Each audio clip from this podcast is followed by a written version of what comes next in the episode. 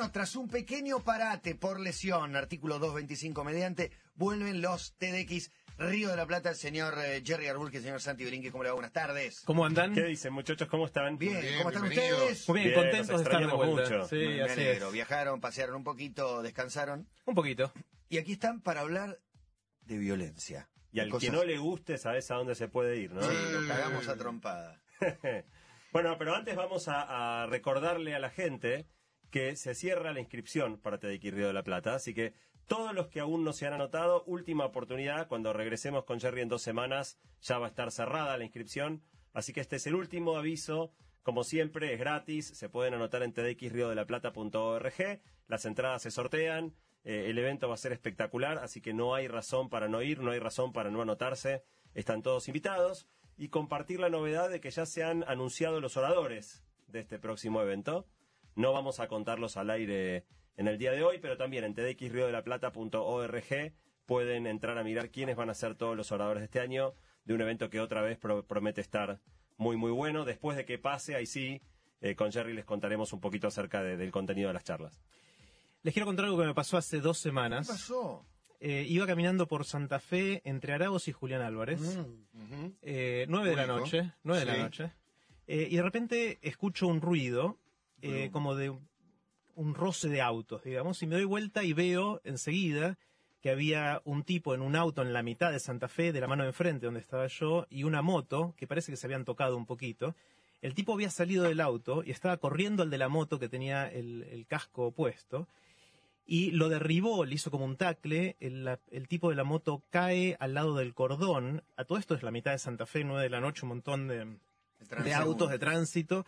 El tipo cae y el, el del auto le empieza a pegar patadas al de la moto. Uh, Pero terrible, sac- totalmente sacado el, el tipo y un montón de gente alrededor que no hacía absolutamente nada.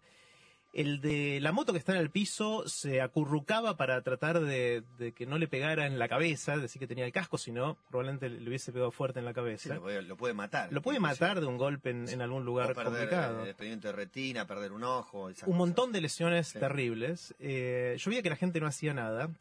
Yo estaba del otro lado de, de- de la, vereda enfrente Vos de Santa Fe. estás haciendo nada hasta acá. Hasta acá. No, y ahí, es muy difícil hacer algo también, ¿no? Uno le pide a la gente que lo resuelva, pero... Ah, Bueno, en mi caso yo me saqué, o sea, no, no me reconocí, porque no soy de sacarme muy seguido, pero pegué un grito, dije, pará, pero con toda, y el tipo se dio vuelta, me miró. Parece que nadie, estaba todo el mundo callado y mi grito lo- le llamó la atención y ahí dejó de pegarle. Entonces, no sé si salvé una vida o no, pero, pero en ese momento Sí, quedé angustiado. Hiciste algo por empezar y, y te salió de adentro a ayudar. Sí, no sé si fue ayudar o era mi propia angustia que sería. No, quiero, sí, no quiero hacerme el altruista, el, superhéroe. le, le pegué un grito, le pegué Sí. un grito y en este caso funcionó. Eh, los tipos se pararon y justo ahí llegaron dos canas y, y empezaron a hablar y yo me fui. Me- obviamente me quedé angustiado, me quedé mal por, por bastante rato. Am, creo que en ese caso no pasó a, más, pero obviamente hay mucha violencia en el mundo. Hay, un montón de violencia y hoy vamos a dedicarle nuestra columna a, eso y dedicado a, los que ojalá no se peguen demasiado. Eh, y la, la primera pregunta que nos hicimos con Santi reflexionando sobre esto es si la violencia, visto a lo largo de la historia, es algo que va subiendo con el tiempo, va bajando o se mantiene igual.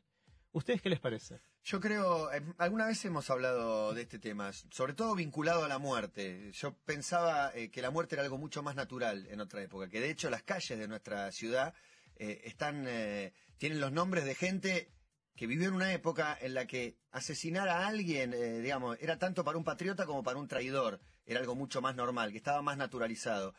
Hay un punto donde somos más civilizados y se supone que hay menos violencia. Y hay otro en el que no paramos de autodestruirnos y de, y de inventarnos Sí. guerra y de matarnos y de pegarnos en la calle. y hay otro que, que otra ecuación que cambia con la cantidad de habitantes.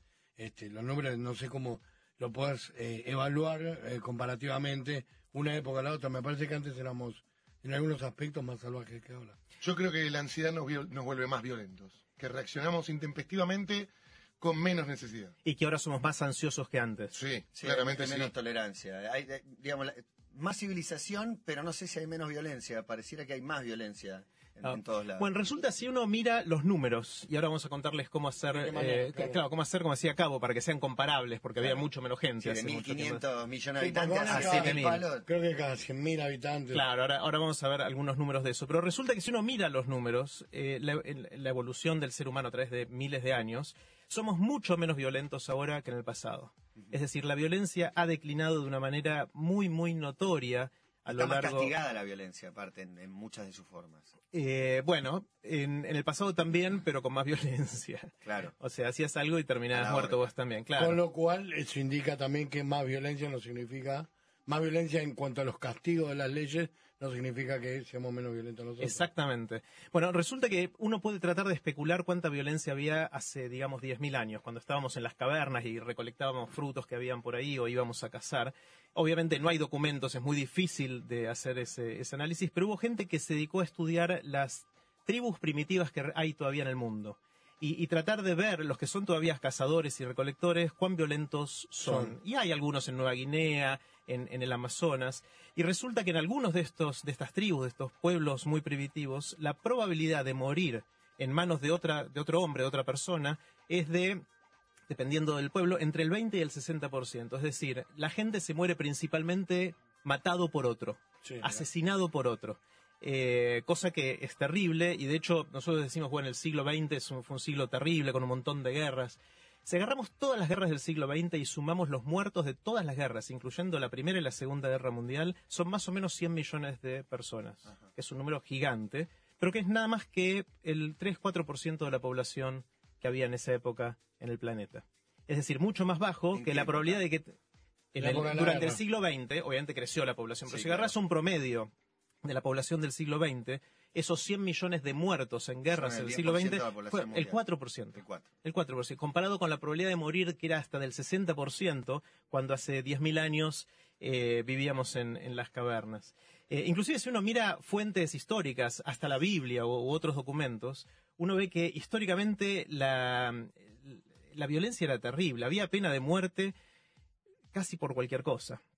Eh, la pena de muerte estaba aceptada como eh, pena para crímenes como la homosexualidad, eh, como el adulterio, la blasfemia, la idolatría. Eso es pena de muerte. Sí, le respondías a tus padres cuando no deberías haberle respondido al muerto, o inclusive violar alguna de las leyes de cada una de las religiones. Era, era muy común hace dos mil años, tres mil años, de morir por cosas Con tan lo cual sencillas. era ¿no? muy fácil acusar a alguien de haber violado una de esas leyes y sin demasiadas pruebas podés ir a la horca. Exactamente, o sea, era Sí. muy fácil Sí, eh, matar. la ley Una- sagrada de no sé qué. No, yo no, yo no. bueno, pum. pum. Una, una pregunta, volviendo un segundito lo- lo de las tribus y la violencia, capaz que no tenés respuesta, te estoy tirando un piedra por la cabeza. Pero, ¿a qué- viste que hay- había, en a lo largo de la historia hubo tribus que eran más salvajes que otras. ¿De qué dependía? Porque puede ser interesante saber cada tribu, bueno, estos eran violentos, ¿por qué? ¿Era un entorno climático? ¿Era, ¿Eran nómades y no sé, no sé cuál No, era. hay- hay- ¿Eran conquistadores? Claro. Esto es prehistórico, con lo cual Sí. no hay documentación de esto y se puede, Claro. se puede intentar especular. Eh, la verdad es no sé si había una diferencia tan grande y no sé si se sabe siquiera. Si había... Ahora, si vos estabas pa- pacífico y venían a atacarte, de alguna manera te ibas a defender seguramente, ¿no? Así que eh, no sé cuán sostenible es ser muy pacífico si tus vecinos no lo, no No, lo lo son. son. sí. Ahora, avancemos a la Edad Media. En la Edad Media eh, también había un montón de violencia, la mutilación y la tortura eran formas de, de castigo súper rutinarias. Claro, robo te cortó una mano. Claro, hoy pagarías una multa por muchas de las cosas que en esa época te hubiesen cortado la oreja o eh, te hubiesen cortado la lengua. Eh, y inclusive si vos criticabas al rey o, o robabas un pedazo de pan, podías eh, terminar muerto, ten- tener la pena, la pena de, de- de muerte. Inclusive la crueldad era una forma de entretenimiento. No sé si se acuerdan escenas de Braveheart o de otras películas Corazón en- valiente la amo. en las cuales, digamos, el- el- la violencia y la tortura era una, una forma de, de entretenimiento totalmente aceptada, ¿no? Sí. Y, y de esto es en, en la Edad Media. Sí, también una manera de tener bastante calmos al pueblo, me parece. No, puede, no se puede hacer un carajo, me afano un pan, me, me mandas a la horca, hablo mal del rey, era una manera para que tener los contenidos que no se subleven tanto. Claro, claro era, era muy duro así, igual algunos se sublevaban y terminaban como terminaban. Eh, um, yendo a algunos de los números, si uno mira Europa, los países más desarrollados de hoy de Europa, pero en la Edad Media, había más o menos, y acaba el número, más o menos 100 asesinatos por cada 100.000 personas por año. Eso quiere decir que de cada 100.000 personas que estaban vivas el primero de enero, 100 iban a morir asesinadas antes de fin de año. Un montón. Un montón, es Un decir, montón. una de cada mil. Pensar un pueblo una- de 100.000 habitantes, no sé, que 100 asesinatos por año. Exacto. Es un montón. Que es un pueblo que no es, no es tan grande, digamos. No, no, El- tremendo. Y eso en Europa, en los lugares que hoy son más desarrollados en Europa. Ese valor bajó a uno, es decir, bajó de 100 a 1 ¿De qué manera? desde la Edad Media, ahora Ah, vamos a ver cómo, hasta, hasta ahora. Eh, es un, bajó drásticamente, 100 veces Sí. menos asesinatos que hace 500 años.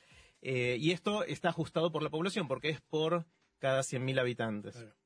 Eh, eso pasó en Europa especialmente más o menos en el siglo XV y XVI. Eso, en esos dos siglos fue donde se marcó el gran cambio y ahora vamos a, eh, en un minuto a ver, a ver por qué. También mirando ya en el, el siglo XX, después de- del fin de la Segunda Guerra Mundial, en 1945, tanto en Europa como en todas las Américas, hubo un gran, un gran descenso, digamos, de la cantidad de guerras, de disturbios mortales, de masacres, de golpes militares. Eh, es algo que ha ido bajando de manera drástica a lo largo de- del tiempo. Inclusive la, tasa de mortandad fue bajando en hasta los años 50, hasta 1950. Cada guerra tenía en promedio 65.000 muertos, que es una barbaridad. Eh, pero en las últimas guerras que hubo, que ya no son tantas, eh, mm, son menos de 2.000 muertos por cada guerra. Bajó de 65.000 muertos en promedio por guerra a solamente 2.000. Obviamente solamente, igual, un muerto es un montón. No, Pero no, igual, no, la- pero eh, igual una cosa es Hiroshima y otra cosa es, no sé, ma- matar mil personas. Totalmente, exactamente. Ahora es interesante, todos los datos muestran que, que bajó la violencia, pero nuestra percepción es de que está terrible ahora la cosa, ¿no? O sea, le, vos Sí, le preguntás de- a la gente y dice, no, Hay mirá, un clima de nerviosismo, de ansiedad, pero estamos hablando de asesinatos y muerte, que no, no es exactamente lo mismo. Igual la percepción de que hay muchos asesinatos y muertes y, y robos, el, la- el tema inseguridad es un tema que está muy muy, muy presente en la es un tema muy presente en la yo agenda me, de los medios. yo me pregunto si, si estaba presente como tema de conversación hace 500 años. Quizás era algo tan natural en ese Claro. momento que no era una tener preocupación. cuidado, que no te maten, pero no se hablaba todo el tiempo de eso. Claro, no era noticia, digamos, de alguna manera. Entonces, una, hay, hay varias razones por las cuales hoy estamos súper preocupados por esto. Primero, porque obviamente está en, riesgo nuestra integridad física, nuestra vida. Eh, pero hay otras razones más, más culturales, si quieren. Lo primero es que el periodismo avanzó muchísimo en los, en los últimos 500 años, obviamente. No estoy tan seguro. Bueno, por lo menos en, en darnos información, por más Sí, que sea veraz o no, los, que los sea... métodos para informar, Claro, y es uno se entera enseguida de todo lo que pasa en todo el mundo. eso sí. Antes, si vos estabas en la Edad Media, no te enterás de lo que pasaba más allá de tu cuadra esencialmente. Inclusive tu cuadra, si te lo perdías, por ahí ya no tenías cómo verlo, no, no había manera de, a lo sumo alguien te lo, te lo contará, ¿no? También hay algo que se llama ilusión cognitiva. Eso quiere decir que es mucho más fácil recordar cosas muy gráficas que que te cuenten una estadística. Si te dicen, mira, en tal lugar murieron 5.000 personas, te causa una impresión, pero si te muestran una foto de un chico de la vuelta de tu casa que le pasó algo, o de alguien que murió en un accidente, o vos viste a alguien muerto en la calle, eso te impresiona muchísimo Me más. acompaña esa imagen. Eh, claro, entonces como hay mucha más información dado, dando vuelta de todas esas cosas y muy gráfica, suele pegarnos de una manera muy, eh, muy fuerte, ¿no? Eh, y lo otro es que en general las buenas noticias son menos noticias. No son No son noticias. Los diarios no van a publicar, hoy no murió nadie. Hoy aterrizaron 23 aviones. Y, no- y a Hoy ninguno le pasó un nada. avión. Claro, claro, totalmente. Entonces, eso es otra razón por lo cual.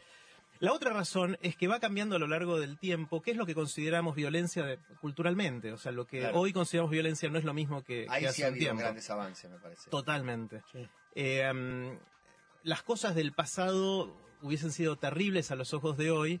Eh, por ejemplo, hoy alguien dice queda indignado porque hay una persona que fue sentenciada a muerte en algún estado de Estados Unidos, donde todavía, por ejemplo, Sí. en Texas todavía está la Sí. pena de muerte. Y una persona que cometió algo terrible, estuvo 15 años esperando a que ah, pasen todas las apelaciones, todos los juicios y finalmente es sentenciado a muerte y muere en, en Texas.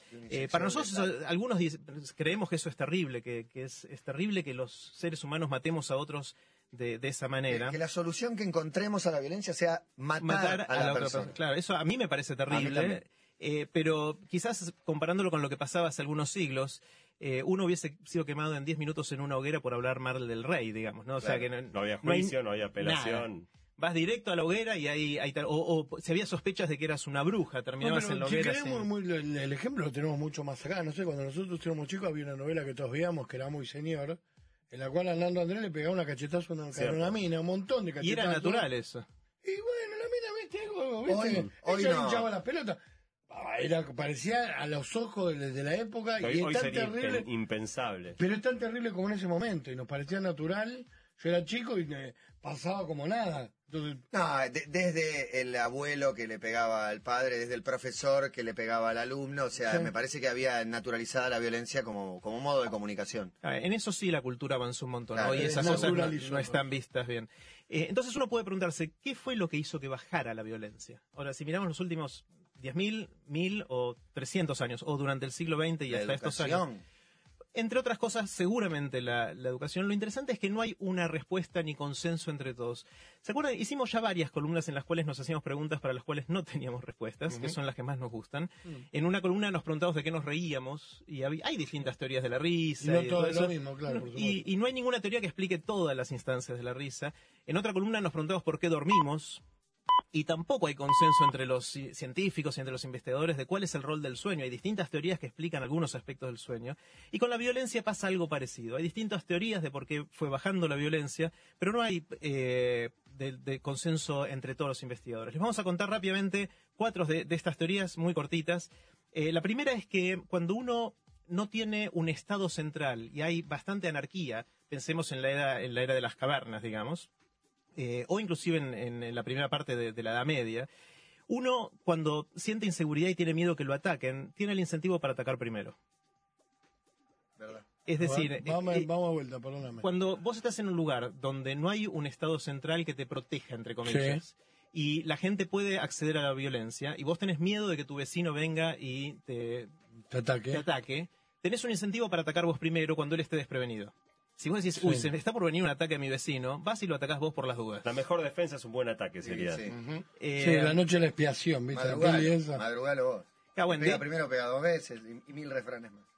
De hecho, hasta que no surgió el Estado más o menos central en los países, esto era bastante anárquico y era muy común que sucedieran estas cosas de atacar por las dudas.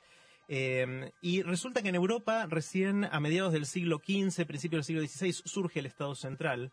Y es ese justo el momento en el que caen muchísimo los homicidios. Porque lo que pasa es cuando hay un Estado central al cual el pueblo le confiere el uso de la fuerza, la gente tiene miedo de la reprimenda que puede darle el Estado. Y entonces eso hace que baje el incentivo de ser el primero en atacar. Eh, ¿Es el miedo, a la- perdóname, porque eh, de acuerdo lo que dijiste antes, ¿es el miedo a la reprimenda o es, te ha puesto la protección que vos tenés que asumir, la estás poniendo en un tercero? Si bueno, el Estado me va a proteger, entonces no voy a atacar a mi vecino. Claro, es, es una mezcla de las dos cosas. En, en parte es la reprimenda y en parte decir, es menos probable que mi vecino me ataque a mí, entonces Porque no tengo lo van a retar, Claro, es por la misma reprimenda que, que yo no ataco al, al Ok, otro. me parece que pasa más por ahí. De hecho, es- esta, esta explicación es interesante porque hay todavía lugares en el mundo, por ejemplo, donde hay estados que no funcionan bien, o imperios que colapsan, o regiones en las fronteras, mafias, bandas, zonas liberadas, donde no está ese rol, y es ahí donde suceden lo- los, los focos de violencia. ¿no? Así que esta, esta primera razón es, es la aparición del Estado con el rol, entre otras cosas, de garantizar la seguridad. Obviamente algunos lo hacen mejor que otros, pero esto es una de las cosas que bajó, por lo menos en Europa, drásticamente eh, los casos de, de violencia y de homicidios eh, a lo largo de- del tiempo. La segunda causa, eh, que nos pareció muy interesante con Santi, es que en la antigüedad, la verdad es que el sufrimiento y la muerte temprana era lo común. Todo el mundo vivía eso, con lo cual uno no tenía tantos remordimientos en infligirlo al otro. O sea, si, si lo esperable Sí. era que sufriéramos, si lo esperable era que no viviéramos tanto, si le hacías eso a otro, no era tan grave eh, como, como lo podemos ver hoy, ¿no?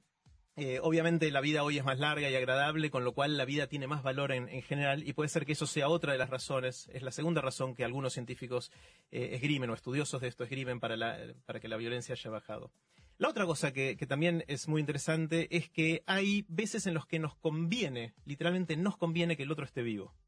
Y son las instancias en las cuales podemos cooperar. Por ejemplo, si hacemos negocios con un país, no nos conviene ir a invadir ese país. Porque No. también perdemos nosotros. Eh, es un negocio que nos beneficia también a nosotros. A veces hacer un negocio es una manera de invadirlo también. Eh, es, una, es una manera más, si querés, menos violenta o, a veces no tanto menos violenta. Eh, Más a largo plazo. De hecho, hablaban de la, la venganza japonesa, era llenarlos de autos y electrodomésticos. Bueno, es una forma de invadir, es una invasión, si querés, también, comercial claro. y cultural. La- la- lo cierto es que la tecnología a lo largo de los años aumentó la capacidad de interactuar con gente más lejana y entonces fuimos de, de a poquito ampliando eh, la cantidad de gente con la cual nos convenía estar en relaciones pacíficas. Y eso lleva a la cuarta y última causa que, encontramos de por qué la violencia pudo haber bajado tanto en, en estos años, y es que eh, fue evolucionando el sentido de empatía. La empatía es cuando podemos sentir lo que siente el otro, el prójimo. Si yo estoy acá con Diego y, y me imagino lo que él puede sentir y lo siento en carne propia, es menos probable que tenga ganas de hacerte daño, Diego. Claro, Eh, así que eh, eso puede hacer que convivamos pacíficamente. mantenerte empático. Por Claro, favor. me mantengo. Ahora, históricamente eso se dio primero con la familia, después con tu aldea, que ya los podías conocer, y a medida que fue pasando el tiempo, hubo uno fue generando empatía y lazos con círculos que se fueron agrandando, la tribu, la nación, otras razas, eh, inclusive ahora últimamente también otras especies vivas. Todo el movimiento que hay por proteger eh, los derechos de los animales tiene que ver con este aumento de, la empatía. Hay una historia que nos contó, estamos junto con Santi charlando con Luis Moreno Campo cuando organizamos el primer evento de, de TDX Río de la Plata. Y Luis Moreno Campo estaba en ese momento como fiscal general de la Corte Penal de La Haya. eh, y estaba estudiando los casos de los crímenes en Sudán, que fueron terribles, hubo un montón de masacres, y nos contó que él fue a Estados Unidos y habló con adolescentes de Estados Unidos. Y lo que lo primero que le preguntaron los adolescentes de Estados Unidos fue qué siente un chico de mi edad en Sudán. Es decir, hoy estos chicos, sea por Facebook, las redes sociales, tienen más afiliación con sus pares que están también en Facebook, que viven en Sudán, que con el vecino viejito de a la vuelta de la casa. Entonces, los, los grupos de empatía o, de, afiliación o de ganas de, estar en paz con otros van creciendo en el mundo a través de, toda la tecnología eh, y en general sucede que cuando generas empatía no querés pelearte con la gente, buscas formas pacíficas de hacer esto. Entonces, de alguna manera, esto puede ser una forma en que la tecnología fue ayudando a que baje la violencia. Vamos a cortar acá, hacer un parate mínimo, como hay parate en Barça-Sevilla, 3 a 1, golazo al final, el de Rafinha, que está ocupando el lugar de Neymar, que está lastimado. Les muestro la jugada, va Suárez hasta adentro del área, frena, espera lo suficiente como para meter el pase de caño y que Rafinha entre en diagonal y lo madre. Sí, sí, va el caño, va el caño, tiki. Y definición de Rafinha para el 3 a 1 en el entretiempo. Seguiremos hablando de violencia, violencia que en el Barcelona, que juega de esta manera. Dale, cuando volvamos vamos a dar algunos datos bastante impresionantes eh, de estadísticas de violencia actual y vamos a seguir charlando con Jerry respecto de qué otras cosas pueden hacerse actualmente para seguir bajando la violencia. Bueno, así que les ordeno que escuchen la segunda parte de la violencia. De violencia hablamos en la primera parte con nuestros amigos TED y ahora llega el momento de meter números, de dar algunas cifras que tengo miedo de escuchar. Sí, vamos a dar algunos datos que encontramos con Jerry al respecto que, que nos sorprendieron muchísimo. Obviamente está muy presente en la agenda en la Argentina últimamente el tema de los femicidios, ¿no? Y, Sí, claro. y esta visibilidad que cobraron eh, los, los homicidios, o sea, los, los femicidios, los, los, los crímenes Cometidos eh, contra la mujer. contra las mujeres. Eh, un dato que la verdad que no, no, te- no sabíamos es que un hombre tiene casi cinco veces más probabilidad de morir asesinado que una mujer. No sabía ese dato. No, no tenía tampoco. La tasa En de Argentina, en el mundo, eh, contra los hombres es cinco veces más alta que contra las mujeres en la Aún edad- en estos tiempos de tanta violencia a la mujer. sí, sí, sí, la estadísticamente, digamos. Hay No, más mujeres que hombres en mueren, el mueren mundo. cinco hombres por cada mujer. Claro. Eh, la, la edad en la que más hombres mueren es entre los 15 y los 29 años, pero incluso si uno toma el rango, el rango más alto, Estás hablando de muertes violentas. muertes, muertes por homicidios y asesinatos. Bien. Asesinatos. Son- es asesinado un, un- cinco hombres por cada mujer. Eh, la edad más eh, delicada, donde más alta es la chance de morir asesinado, es entre los 15 y los 44 años, donde... digamos, no me muero más. bueno, por eso eh, Jerry, felizmente acá te puede estar tranquilo, ya pasó los 44, con lo cual eh, ya ha decrecido su chance de, de Diego, ser Diego asesinado puede morir. nosotros tenemos que estar un poquito más preocupados. Eh, realmente, eh, digamos, en promedio, en esta, en esta idea de medir por cada 100.000, eh, en el mundo mueren 13 hombres cada 100.000 y solo 4 mujeres. Eso es promediando todas las edades. Así que en promedio es como un- el triple, más o menos. Y y el, el otro dato interesante es que la abrumadora mayoría, esto es las víctimas, ¿no? Mueren más hombres. Pero el otro dato interesante es que también la abrumadora mayoría de los, de los asesinatos son cometidos por hombres también. Claro. 90% de los que matan son hombres, solo 10% de los que matan son mujeres, a pesar de que sabemos que la población del mundo es casi mitad y mitad, y si hay un poco más, hay un poco más de mujeres que de hombres. Sí. Las mujeres prácticamente no No matan. salen a asesinar.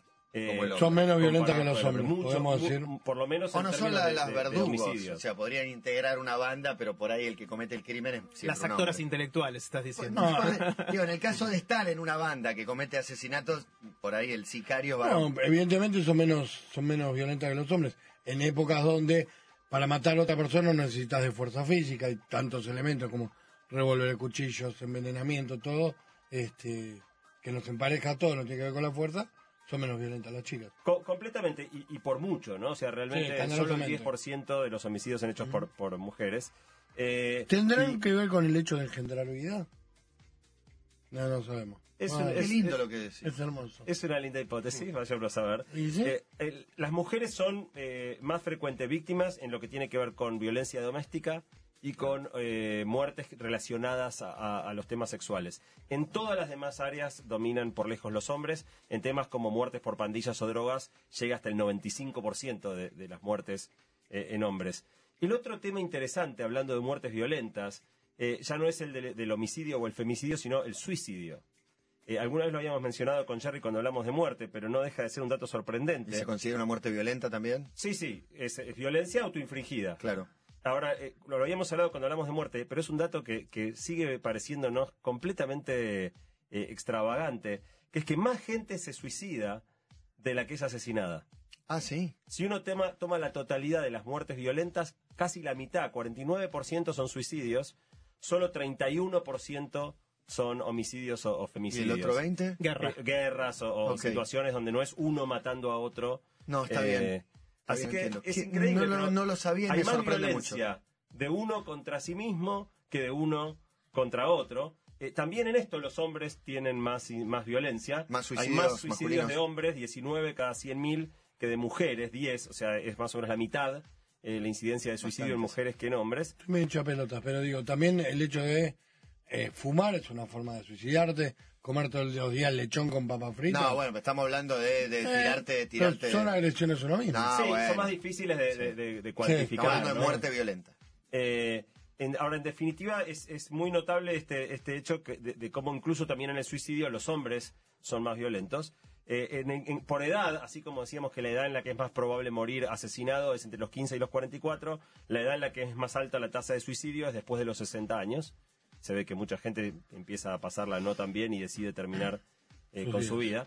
Y después el otro dato muy curioso respecto del tema del suicidio es que si uno compara diferentes regiones del mundo, en casi todos los lugares donde la tasa de homicidio es baja, la tasa de suicidio es alta. Qué bárbaro.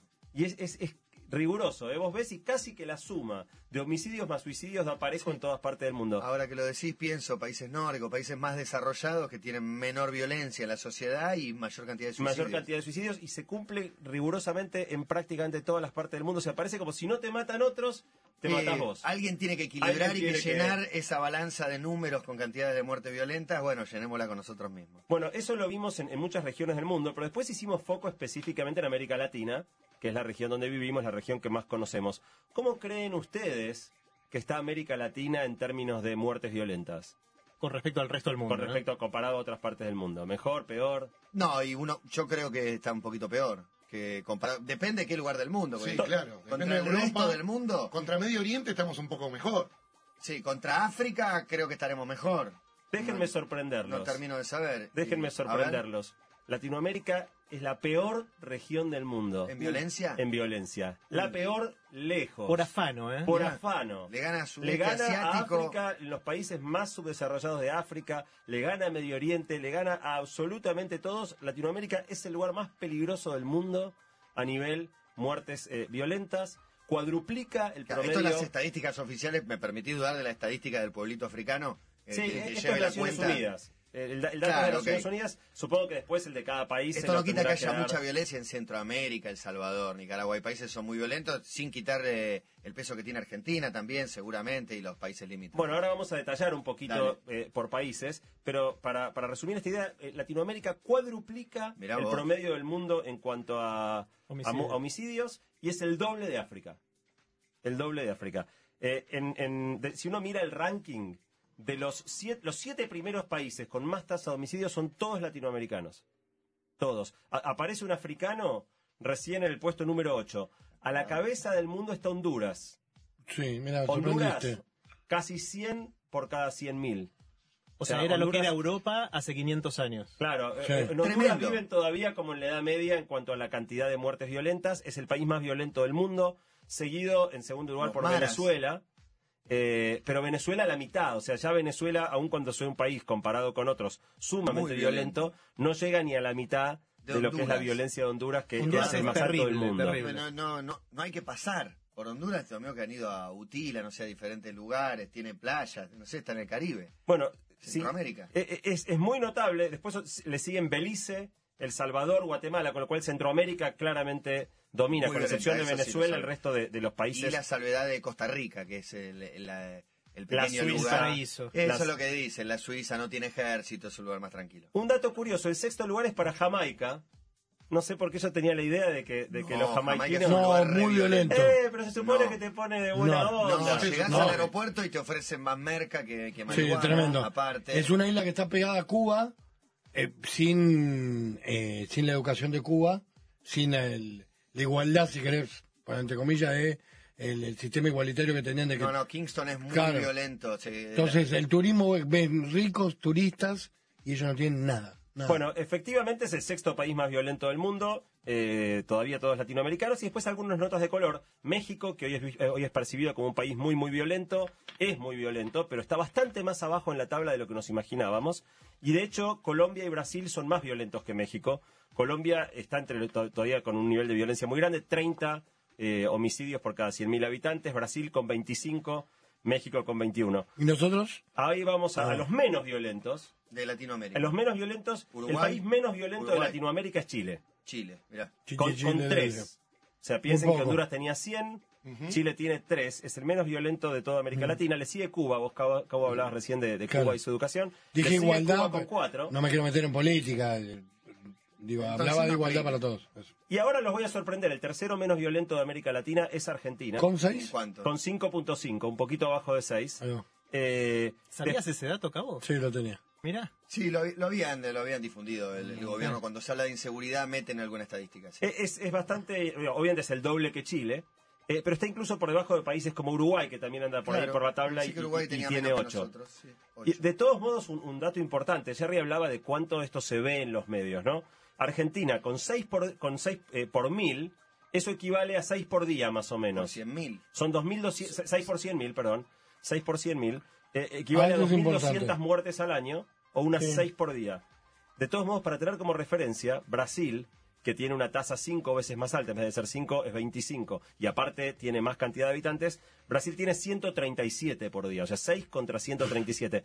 Imagínense si los diarios de Brasil dieran cobertura a todas las muertes que hay todos los días, básicamente no tendrías otra noticia en los diarios Sí. que muerte tras A muerte mí me tras provoca muerte. ya indignación y resignación ver que los noticieros no se habla en muchos canales de noticias, es 24 horas de bloopers y, y, y tragedias, digamos, asesinatos eh, y demás. Ahora fíjate no hay otro tema, parece. cómo incluso una tasa como la de la Argentina, que en términos comparativos con otros países está relativamente bien, igual son en un país de cuarenta y tantos millones de personas, son seis muertes por día. Si vos ves todos los días seis muertos en el diario, la sensación que tenés es que la gente muere eh, como moscas. Y aparte realidad esos es- seis muertos lo viste 37 veces, porque la viste al mediodía, a la mañana, a la tarde, a la noche, repetida la noticia permanentemente. Claro, lo que es A entendible. la tarde con móvil, a la noche con el testimonio de la madre de la víctima. O sea, siempre va incrementando el nivel de, de congoja que te provoca ver la noticia. Pero como referencia, en Argentina son asesinadas más o menos 6 personas por día, pero 22 mueren en accidentes de tránsito.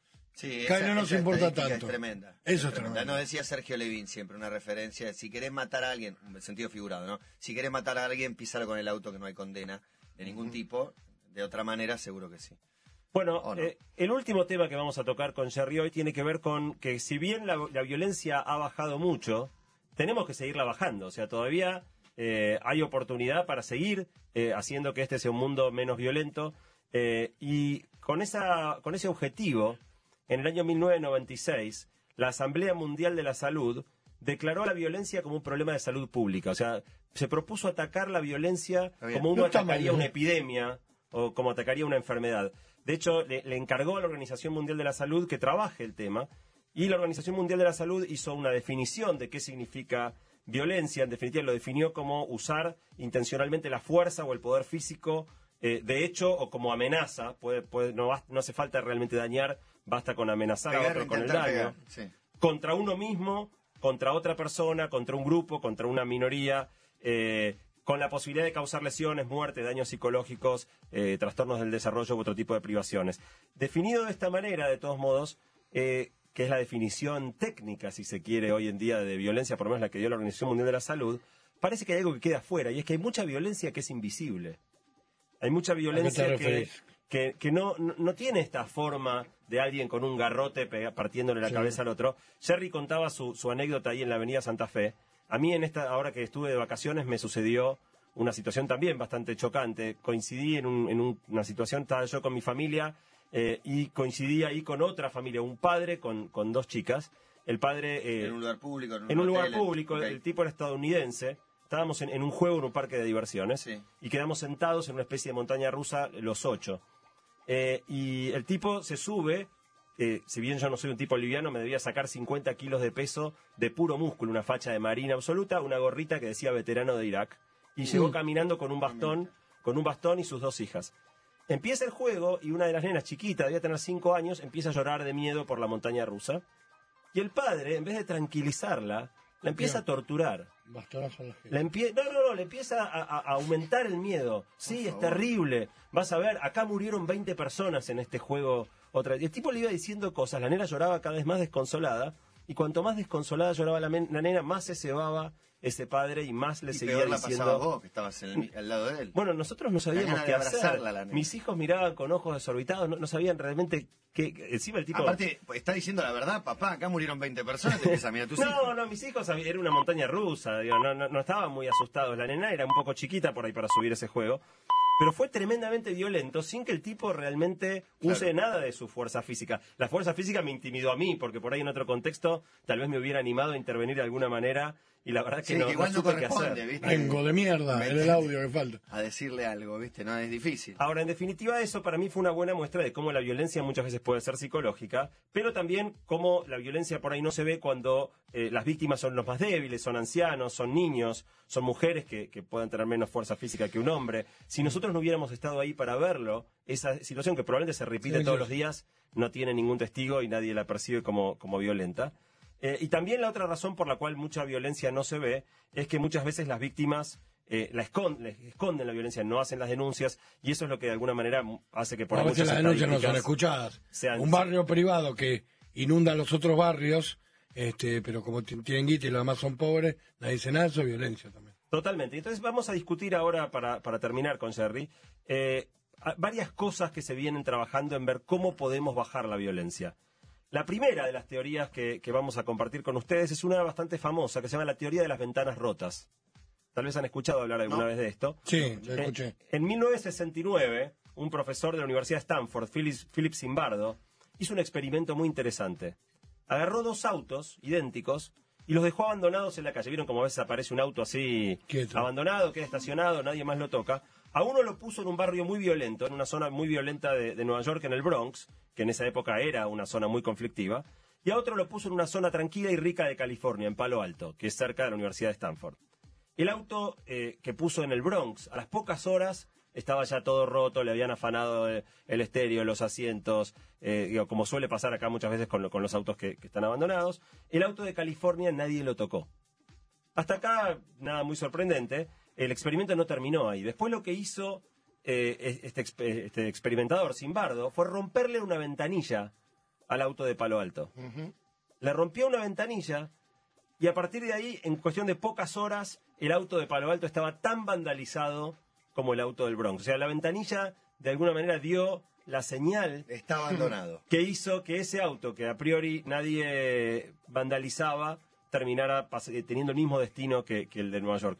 Y en definitiva, la pregunta entonces es ¿por qué este vidrio roto desata nuestro vandalismo? Y Simbardo, Simbardo concluyó que él cree que no tenía que ver con que un barrio era rico y el otro era pobre o con algún aspecto eh, más eh, sociológico, sino que él cree que ese vidrio roto de alguna manera mostraba que ese auto ya no le interesaba a nadie que era un auto, este, digamos, como, mostraba la despreocupación que habilitaba a los demás. Entonces, si esto no le importa a nadie, entonces yo me llevo lo que tiene adentro, o me permito a mí mismo eh, sacar mi violencia y, hacer e- ese ataque. Sí, la oportunidad es el ladrón. Totalmente. Dice. Pero además es una, es una escalada, ¿no? Porque él, él- él rompió el vidrio, pero después alguien afanó una cosa, y cuando alguien ya vio el vidrio más otra cosa, cada vez se, Fíjate los edificios abandonados de tu, de tu barrio, digo. Tanto la ventana bien. ¿eh? Aparece una rota, un piedrazo, no queda una sana. Bueno, en definitiva es como que la desprolijidad, algo que está fuera de lugar, algo que está roto, que está eh, eh, abandonado, nos despierta esa violencia. A mí me hizo acordar a, una teoría, es una teoría medio pasareliana, ¿no? Esta cosa, ¿se acuerdan cuando el pelo largo, no el pelo largo? Como que todo, to- todo tiene que estar prolijo. eh, o si no, se, se- las cosas eh, fallan. Esto fue aplicado, esta teoría de Simbardo, que hasta acá era una investigación universitaria, fue aplicada en 1990 en Nueva York, que era una ciudad sumamente violenta, por un alcalde muy famoso que se llamó Rudolf Giuliani. Sí. Eh, Nueva York tenía solo en la ciudad de Nueva York seis asesinatos por día. Y para que tengan una idea, actualmente ha bajado a uno por día. O sea, bajaron a un sexto la cantidad de muertes eh, en la ciudad. Giuliani aplicó esta teoría de las ventanas rotas, este experimento, para plantear una estrategia que se llamó estrategia de tolerancia cero. La tolerancia cero no es mano dura, no es el equivalente de decir reventemos a golpes a, los que, que cometen algún delito, sino eh, es algo bastante antiintuitivo, es pensar que todo tiene que estar prolijo y que si todo está prolijo, en definitiva entonces no van a pasar delitos más graves. Entonces empezaron a, a- a tratar con mucha agresividad, no agresividad física, sino a no permitir infracciones menores. Empezaron a no permitir que la gente se cuele en el subte. Empezaron a no permitir que la gente haga pis en la calle. Empezaron a no permitir los limpiavidrios que te forzaban compulsivamente a, a- a limpiarte el vidrio del auto aunque no quisieras. Sacaron las table dancer, eso fue tremendo. ¿Y, Eh, y empezó a haber una sociedad menos violenta? Eh, Los grafitis, el vandalismo en la calle. También hubo mucha violencia, o sea, tolerancia cero no era solamente que no hagas pis en la calle, también hubo denuncias, asesinatos a homeless, hubo de todo, o sea, Sí, pero en, en la práctica lo, lo fuerte, digamos, eh, lo, que el tipo pregonaba no era que se aplicara mano dura, no era que se tratara peor al que cometía una infracción, sí que se castigaran, eh, se aplicara la ley incluso en las infracciones más leves, eh, pensando que si atacás las infracciones pequeñas vas a afectar también las eh, infracciones grandes. Y de hecho el, método tuvo mucha fama a nivel mundial, tiene muchos, mucha gente que lo defiende, mucha gente que, lo ataca. Eh, los que lo, defienden dicen que, digamos, si bien suena autoritario o represivo, en la práctica generaba condiciones de, de- seguridad donde todos terminaban vendiendo mejor, vi- viviendo mejor.